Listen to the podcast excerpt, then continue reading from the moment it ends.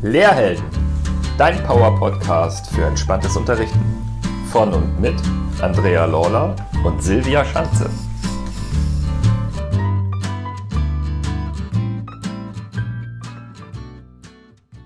Hallo und herzlich willkommen zu einer neuen Folge 5 Fragen an. Hier auf dem Lehrhelden-Podcast, Silvia und ich, wir freuen uns riesig, mit einem ganz tollen Mann heute zu sprechen. Wer das ist und worüber wir sprechen, dazu gleich mehr. Aber du weißt, es hat immer damit zu tun, dass wir tolle Projekte, tolle Themen, tolle Personen vorstellen wollen rund um das Thema, wie kann Schule zukunftsfähig gestaltet sein. Und darum soll es natürlich auch heute gehen unter einem, einer ganz besonderen Überschrift.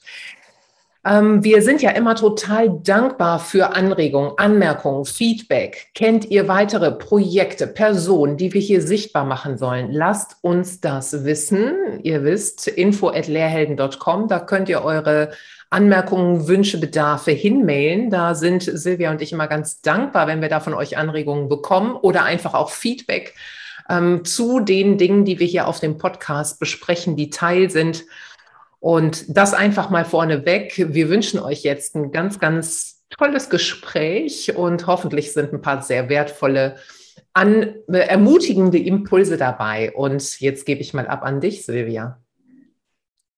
Von mir ein herzliches Willkommen an euch, liebe Zuhörer und Zuhörerinnen, und vor allen Dingen auch an unseren heutigen Gast, den Dirk Uhlemann. Hallo, lieber Dirk. Guten Morgen, liebe Silvia. Sag mal, für die, die zuhören und dich noch nicht kennen. Magst du dich kurz vorstellen? Ja, gerne.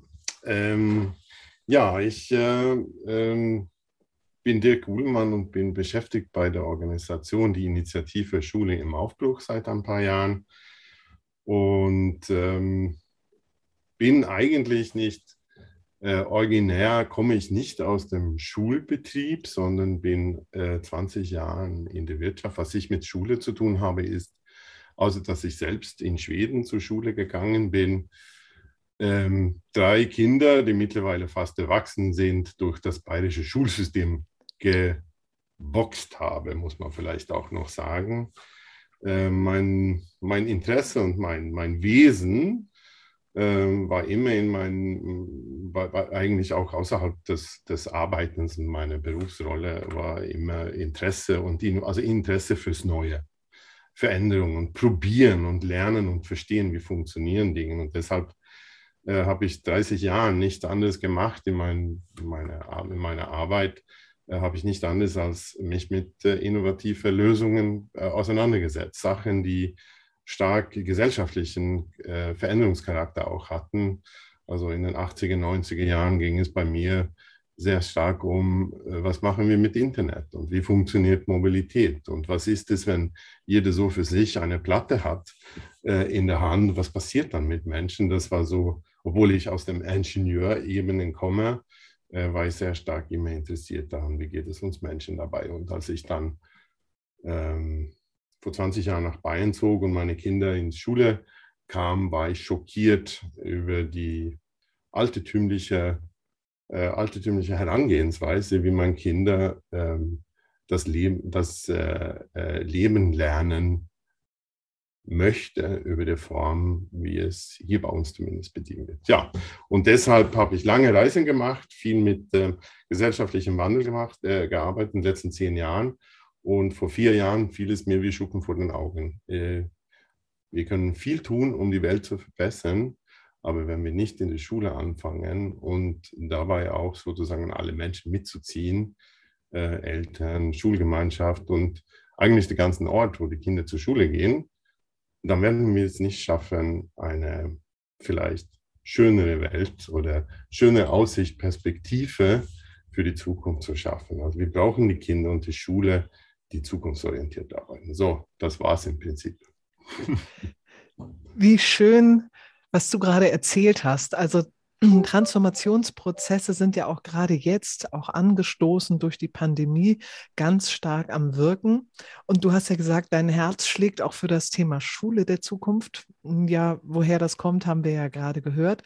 Und damit ist das ja auch genau das Thema, was Andrea und mich beschäftigt. Wir möchten ja auch gerne mithelfen bei der Transformation. Und du hast schon gerade gesagt, du bist engagiert bei Schule im Aufbruch. Das, äh, Aufbruch, das ist ein Projekt von Margret Rasfeld. Manche haben vielleicht schon davon gehört. Aber ich habe gehört, es gibt immer noch Zuhörer und Zuhörerinnen unter uns, die gar nicht wissen, was ist denn eigentlich Schule im Aufbruch? Magst du mal die Idee umreißen? Ja, eine Schule im Aufbruch ähm, ist eine Initiative, die, äh, wo wir uns vorgenommen haben, Schulen, Menschen in der Schulgemeinschaft äh, den Mut und die Inspiration zu geben, ähm, äh, ich sag mal, beyond the border, das heißt über die traditionellen erlernten Grenzen, wie Schule zu funktionieren hat, zu gehen. So.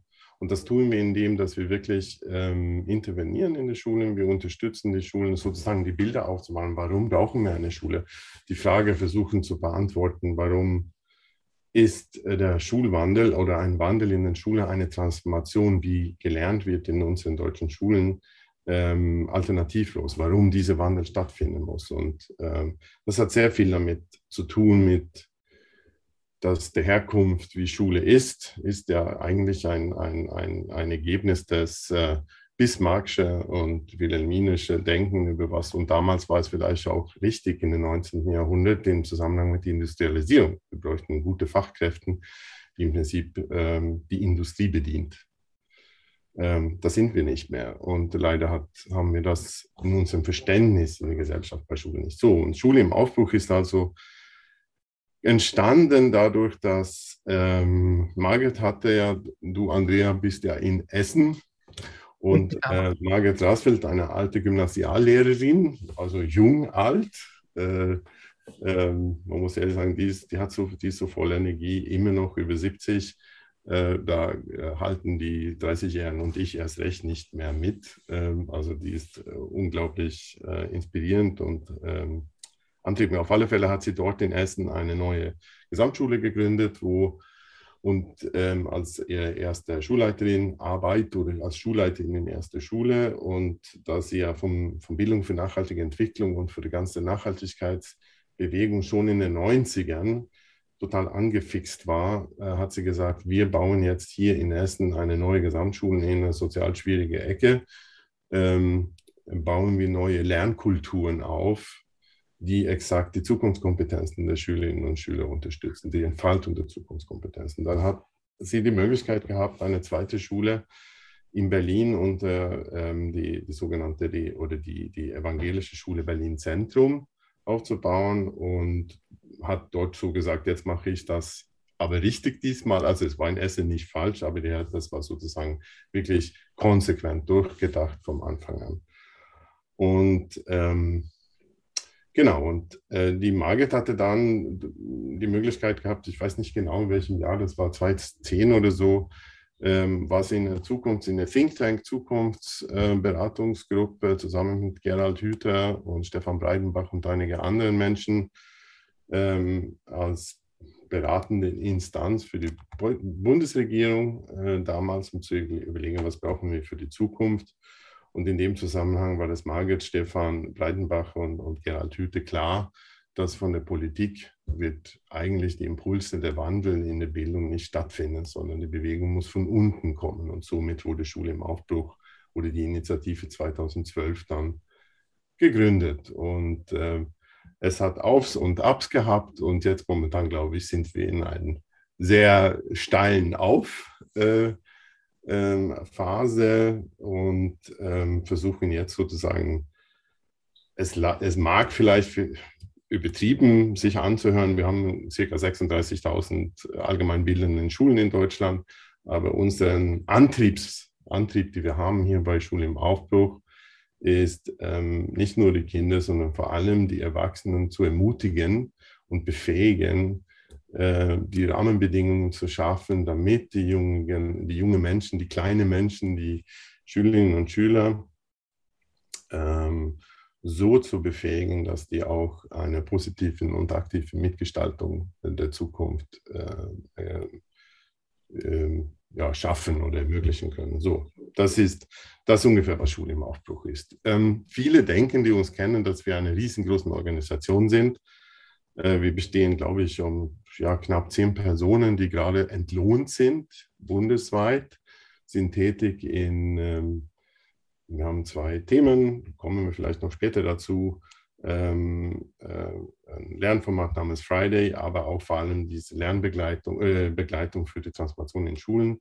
Und das tun wir jetzt äh, vornehmend in Bundesländern wie zum Beispiel Niedersachsen, Hessen, Nordrhein-Westfalen und jetzt auch Bayern. Und unsere Zielsetzung ist es aber, in allen Bundesländern mit allen den Besonderheiten ähm, diesem Wandel inspirieren zu können. So, äh, genau. Also wir sind eine kleine Clique, aber haben unglaublich viel Resonanz und das macht wahnsinnig viel Spaß. Ich bin selbst persönlich sehr glücklich darüber, dass ich einen Einstieg in diese Arbeit gefunden habe. Oh, das, wir freuen uns total mit, Dirk, ähm, weil kleine Klicke, große Wirkung, kann ich nur sagen. Ähm, deshalb auch von mir nochmal schön, dass du dir gerade die Zeit nimmst, darüber zu berichten und deine Freude auch mit uns zu teilen oder vielleicht auch ein Stück weit deine Erfahrungen. Und du hast es ja gerade schon in deiner Einleitung, in deiner Vorstellung sehr plastisch gemacht. Äh, du bist in Berührung gekommen über deine Kinder mit dem hiesigen Schulsystem, unter anderem sehr konkret in Bayern. Und hast gemerkt, da darf sich etwas verändern. Es, das braucht es von dieser Wurzel aus, um in der Gesellschaft wirklich dauerhaft ähm, in die Transformation zu kommen. Jetzt bist du selber ja ansässig in München und auch zuständig für die Länder, glaube ich, Hessen ne? und entsprechend Bayern. Und vielleicht, ähm, ja, kannst du uns da noch mal so kurz mitnehmen, um es auch zu konkretisieren. Wie, was macht es denn? Was kann Schule im Aufbruch wirklich ermöglichen? Was habt ihr denn da schon auf oder ausgebaut? Und auch, du sprachst gerade vielleicht auch schon Unterschiede an. Gibt es Unterschiede, die du dabei erlebst, was die Länder Hessen und Bayern betrifft, aufgrund auch vielleicht vorhandener Unterschiede im bisherigen Schulsystem? Ja, natürlich, Unterschiede gibt es überall. Das ist, ähm, ich, war, ich bin mein ganzes Leben im Vertrieb und Vertrieb und, und, und ähm, Geschäftsentwicklung tätig gewesen. Und da ist es so, dass jeder Lokalmarkt für sich eine besondere, also eine individuelle Herausforderung stellt, ist klar. Ähm, ich habe immer gemeint, dass Bayern ist das schlimm, der schlimmste Ort aller Orte, wenn es jetzt um Schule betrifft. Hier ist man am härtesten unterwegs, hier ist am schwierigsten auch was be äh, zu bewirken. Ähm, und deswegen war das auch nicht so, dass Bayern auf der Agenda stand, als, äh, als ich anfing. Es war auch nicht gedacht, dass ich in Bayern hier ein Netzwerk aufbaue, sondern die, der Fokussierung lag eigentlich an Niedersachsen, Hessen und Nordrhein-Westfalen. Das waren die Bundesländer, weil die vermeintlich, sage ich mal so, die reformoffenere Länder werden. Ähm, und äh, das stimmt so nicht. Also das ist zumindest meine gefühlte Erfahrung. Wissenschaftlich kann ich das nicht belegen. Ähm, aber als, als, ich dann, als es bekannt wurde, dass ich hier in Bayern äh, als Schule im Aufbruch Person wohne, sprach das Ganze sich herum und ich wurde wirklich überrannt von Menschen, die meinten, komm, lass uns hier in Bayern was starten. Und dann fiel mir ein Spruch ein, das heißt ungefähr so, dort, wo, es, wo der Bogen am härtesten gespannt ist, fliegt in der Regel der Pfeil am weitesten. Ja? Äh, so als Motivation für eben Bein. Man muss nur lernen, loszulassen. Und das ist ja genau das, was wir im Schulleben-Aufbruch tun. Wir versuchen Menschen einfach zu bewegen und sagen, habt nicht so viel Angst. Ja, eine Veränderung der Art bedeutet auch viel, vielleicht auch viel extra Arbeit, aber das wird sich am Ende lohnen, auch für dich persönlich und ähnlich. So, jetzt das so ein bisschen als Intro, aber ähm, Hessen ist ja irgendwie so für mich als Außenstehender, also ich sage mal so, wenn man das, äh, bevor ich hier mit Schule im Aufbruch äh, angefangen habe, hieß für mich das Rote Hessen und Schule da ist alles labidar, da läuft alles irgendwie, keine Ahnung, alles nicht so wichtig, Hauptsache wir haben uns lieb und so. Ne? Das ist so ein bisschen der sehr flache Einstellung vom Außen, während in Bayern ist, gilt halt Peitsche und, äh, Peitsche und Strafe ähm, und Selektion vor allem. Mhm. Ein Stück weit ist es vielleicht auch äh, ein bisschen so. Äh, allerdings macht das nicht unbedingt diesen Wandel weder leichter noch schwieriger. Wir haben in Bayern zum Beispiel hervorragende, eigentlich eine ganz gute Grundlage. Wir haben, da gibt es eine bayerische Verfassung, die an der obersten Stelle die Entfaltung der Kinder und äh, näher zu, zu der Natur und dass Kinder und die Generationen diese Nähe auch erlernen müssten, festgehalten. Wir haben ein Schulgesetz und mittlerweile auch einen Lehrplan äh, in, in Bayern, was unglaublich viele Möglichkeiten äh, bieten, ähm, allerdings wird es nirgendwo erklärt, wie man das umsetzt. Wie komme ich aus dem Alten ins Neue? Das wird nirgends erklärt. Und was noch viel schlimmer ist, ähm, ich sage mal, der, der Aufsicht für Schulen in Bayern ähm, haben die Mittel nicht entwickelt, um die vorgeschriebene Entfaltung von Zukunftskompetenzen über Kompetenzrasten in den Schulen, wie erfasse ich das denn? Wie messe ich das? Und da bleiben wir halt hängen extrem stark hängen in das Thema äh, Numerus Clausus. Wir müssen die, die Noten haben, ist das Einzige, was wir nehmen, um einen kleinen Mensch, einen jungen Mensch zu zertifizieren für, für, für bestimmte äh, äh, Eingänge in bestimmten Toren im Berufsleben, was ein völliger Gaga ist, weil diese, Name, äh, diese, diese Zahl sagt ja absolut nichts aus. Und ähm, da ist in Bayern natürlich die äh, Fokussierung auf das kleine Abitur im vierten Klasse, wo mittlerweile in Bayern hohe Millionen Euro-Beträge ausgegeben werden jährlich, um Dritt- und Viertklässler das Nachhilfe, Nachhilfeunterricht zu geben. Mhm. Wenn ich das in Hessen oder woanders erzähle, dann, dann also da kriegen die Menschen Krisen. Das ist, und das Schlimme ist ja, das ist ja nicht die Schule, die die verordnen ja nicht Nachhilfe, sondern das sind wir Eltern, die hm. so verkrustet sind in unsere Denke, dass es ohne diese Noten, ohne das Gymnasium nicht geht. Andererseits muss man sagen, ist es ja auch eine Opferrolle, weil wir haben nun halt dieses dreigliedrige System, wo das Gymnasium den Auf, das, der Auftrag hat, ähm, zu, zu, auszusondieren. Und deswegen diese Dreigliedrigkeit ist natürlich auch ein weites Thema. Also und das hast du in Hessen nicht. Du hast diese verpflichtende 2,33, um ins Gymnasium zu kommen oder 2,66, um auf die Realschule gehen zu dürfen. Diese Einstiegsbarrieren gibt es so, ähm, gibt es natürlich schon, aber das ist in einer Kombination mit einer Beratung und Empfehlung zwischen Eltern und Lehrer und das wäre schon sehr wünschenswert.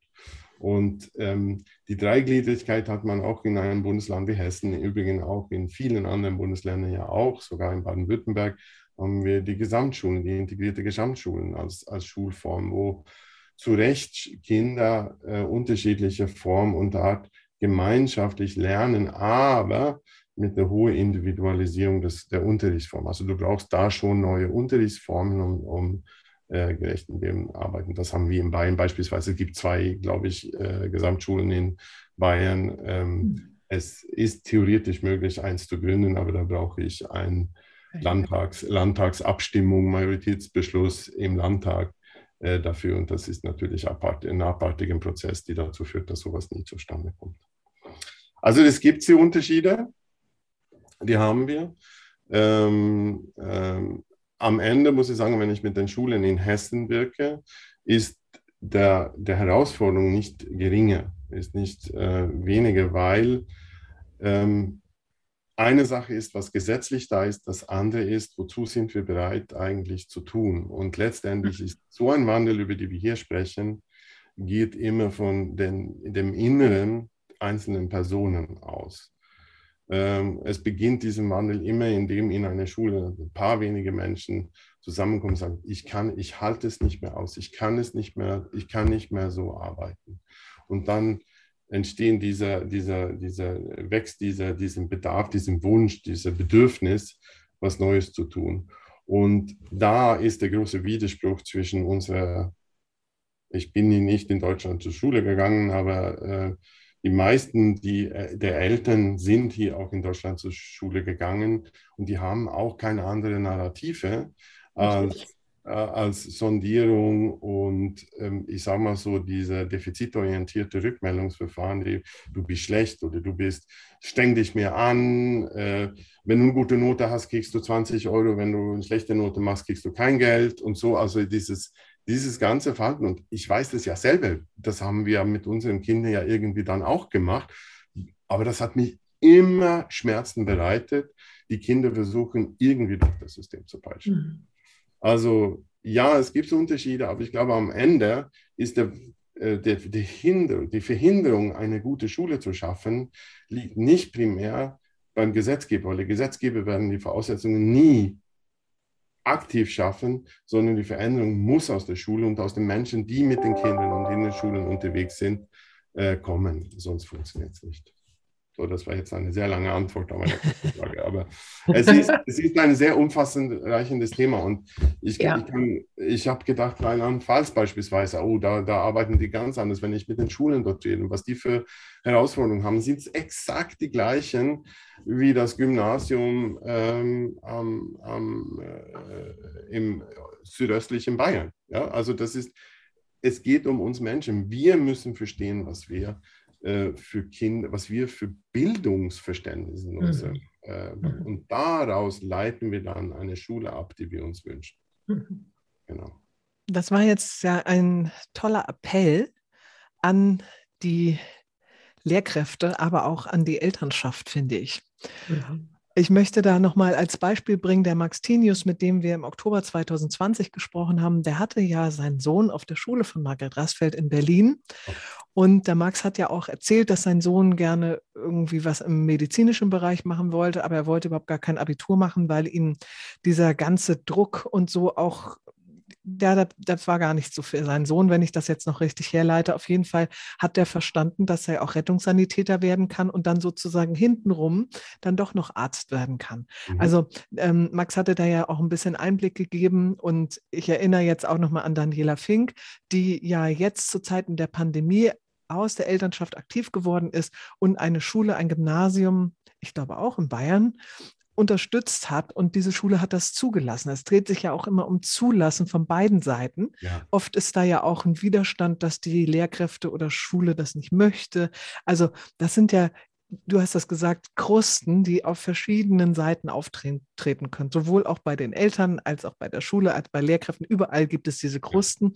Und ich spüre das ja selber, ich bin ja auch Mutter und für viele bin ich einfach ein bisschen zu abgedreht in meinen Fantasien ohne Noten und ähm, Talente äh, eben groß machen und nicht auf die Defizite blicken.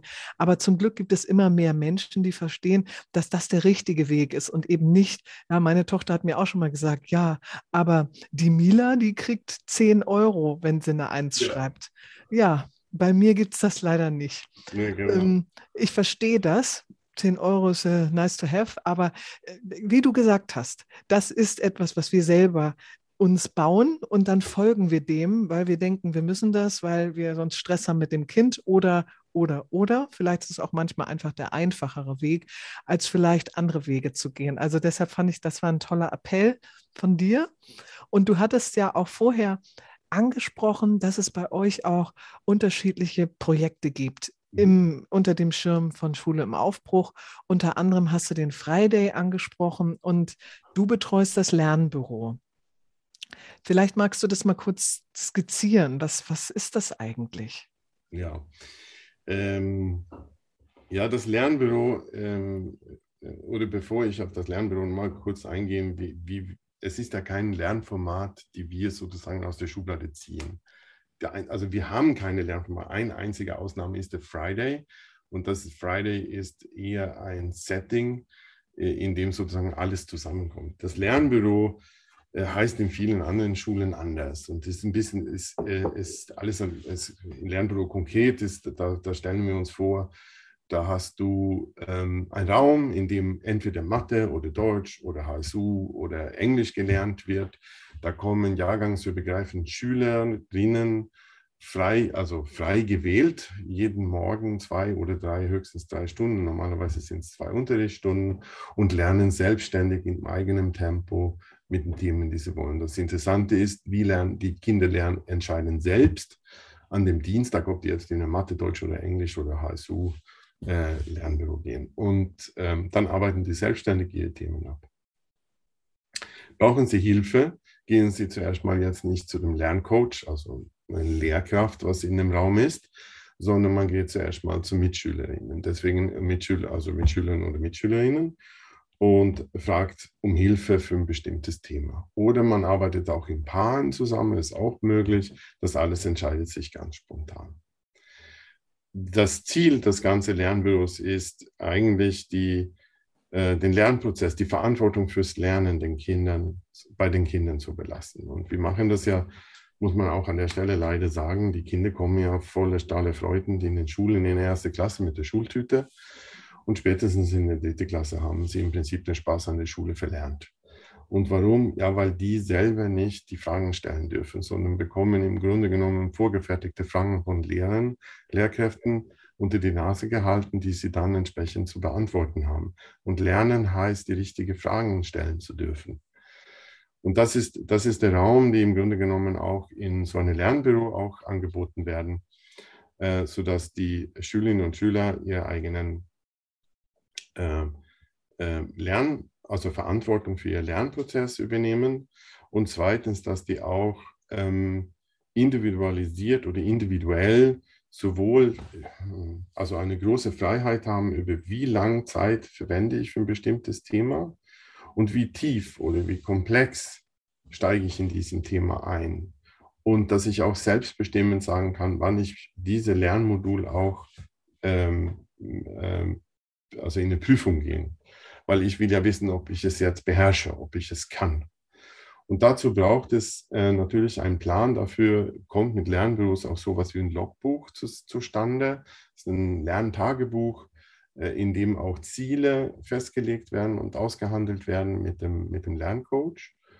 Und auch meine Ergebnisse, aber auch selbst, äh, Selbsteinschätzungen, wie gut war ich eigentlich an dem Ganzen, sodass das Kind oder die Jugendlichen immer mit Selbsteinschätzung umgehen. Und das, was dann letztendlich vom Lerncoach kommen in dem Zusammenhang äh, in einem Lernbüro, ist dann äh, ein zusätzlicher Feedback über und vor allem ähm, Handreichung dafür, wie kann ich bestimmte Themen, die ich vielleicht doch nicht so gut gemacht habe, verbessern. Und deswegen kommen Lernbüro zusammen mit sowas wie Logbuch, Lerncoaching und ähm, ähm, sagen wir, positiven, positiven Feedback-Kultur zusammen. Genau. Warum ich ja schon mal anfänglich gesagt habe, gibt es verschiedene Formen. Gibt es auch die Form, dass man reine Lernwerkstätte machen. Dann gibt es Beispiele, Schulen, Ruth Döschingen in Baden-Württemberg oder der, die Richtberg-Schule in, in äh, Marburg beispielsweise, die haben ihre großen Lernwerkstätten mit 100 äh, Kindern und Jugendlichen in einem Raum. Jeder hat seinen eigenen Arbeitsplatz und arbeitet seinen Lernthemen selbstständig ab ist in anderen Form, aber im Grunde genommen geht es um genau dasselbe. Was wir als Schule im Aufbruch machen, wir haben da kein fertigen Rezept, was wir aus der Schublade ziehen, sondern ähm, äh, Margit hat dieses äh, Konzept erfolgreich in zwei Schulen auch umgesetzt. Die, die stellt sich auch häufig, oder wir stellen uns mit Hilfe von Margit dann natürlich als in der Form beratende Funktion im Sinne, oder besser gesagt, coachende Funktion. Aber am Ende äh, ist, glaube ich, Lernbüros am besten setzt man in eine Schule auf, indem dass man anderen Schulen besucht, die sowas gemacht haben. Wir können gerne dazu auch noch die ein oder andere Inspirationsworkshop machen zu dem Thema, wie sieht es denn aus. Ähm, aber am Ende ist es auch sehr wichtig, dass das Kollegium ähm, ein, ein, eine Lösung finden, die für ihre Schule, für ihre Gegebenheiten und, äh, und so weiter dann passt. Genau. Danke also, dir.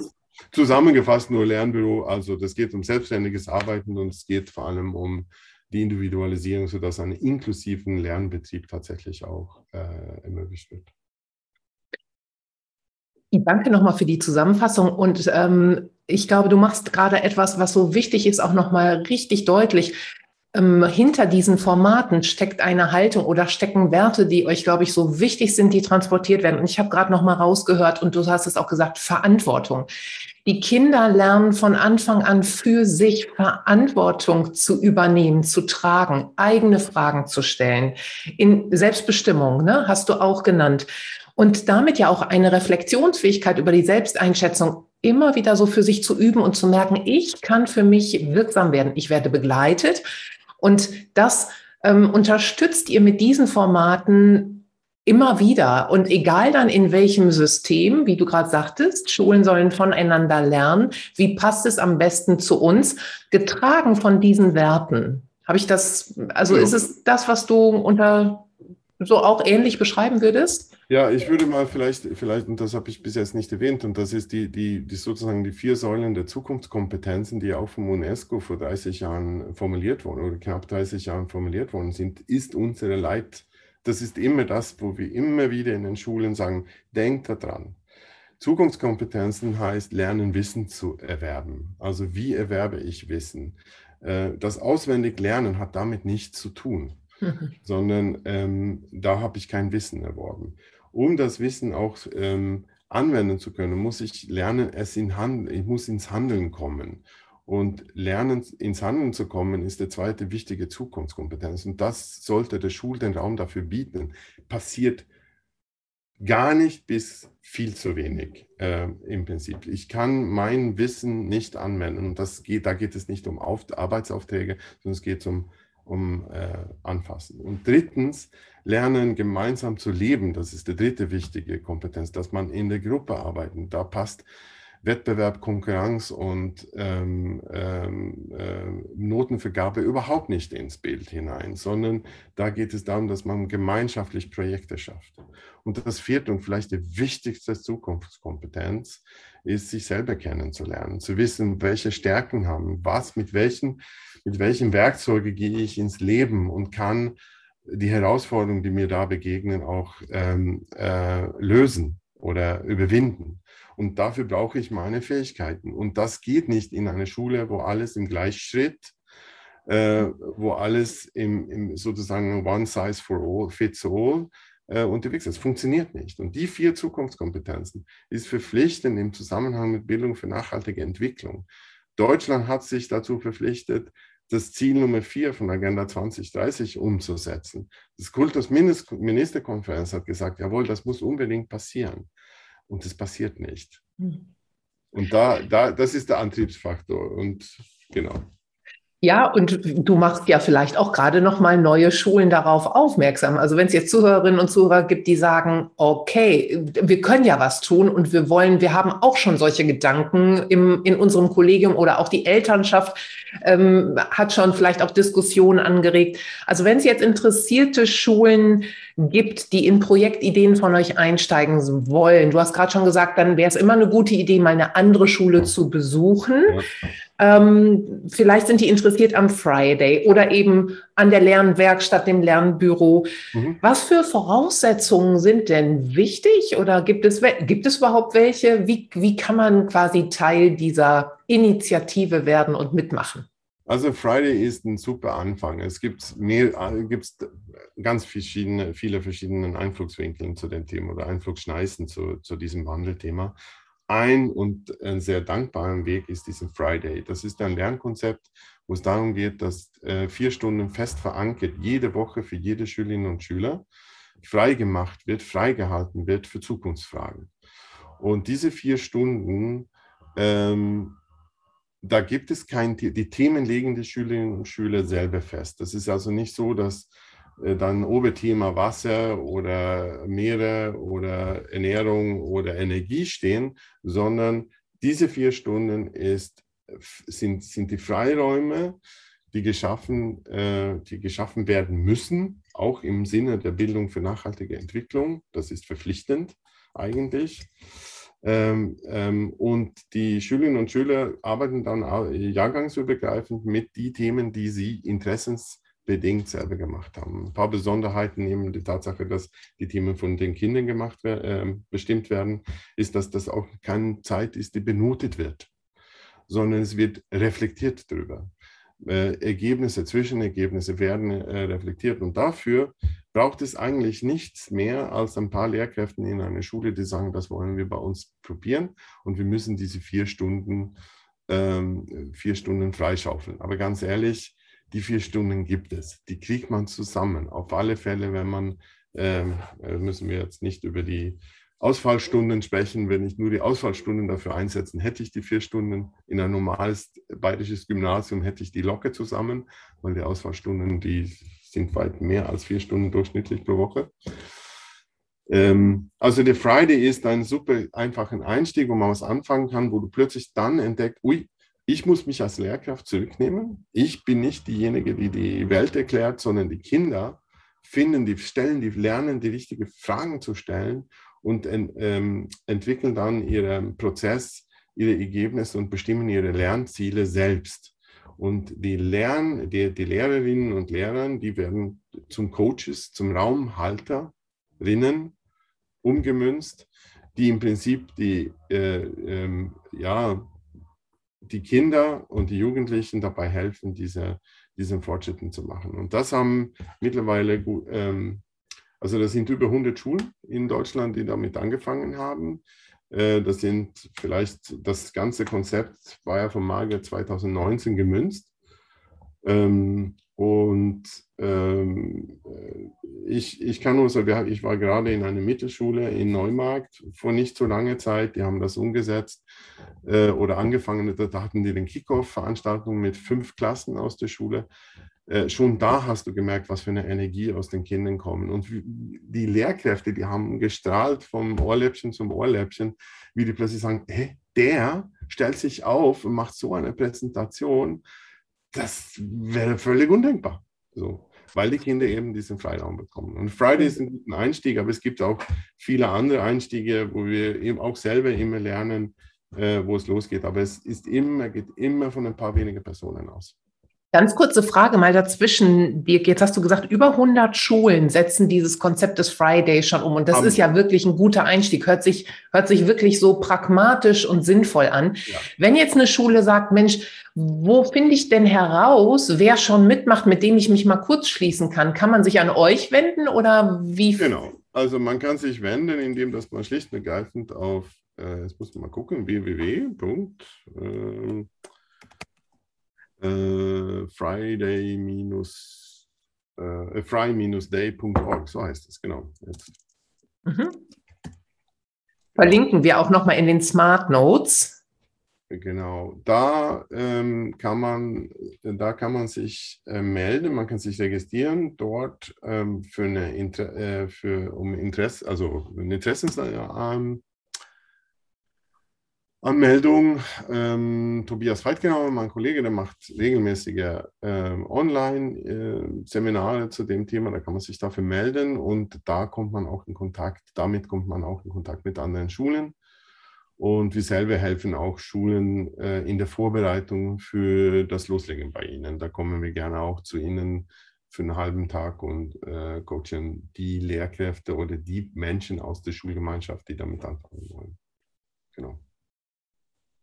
Wie wunderbar. Vielen Dank für die Information. Wir sind jetzt schon bei unserer fünften und letzten Frage angelangt. Ihr gestaltet ja die Schule der Zukunft schon sehr aktiv mit.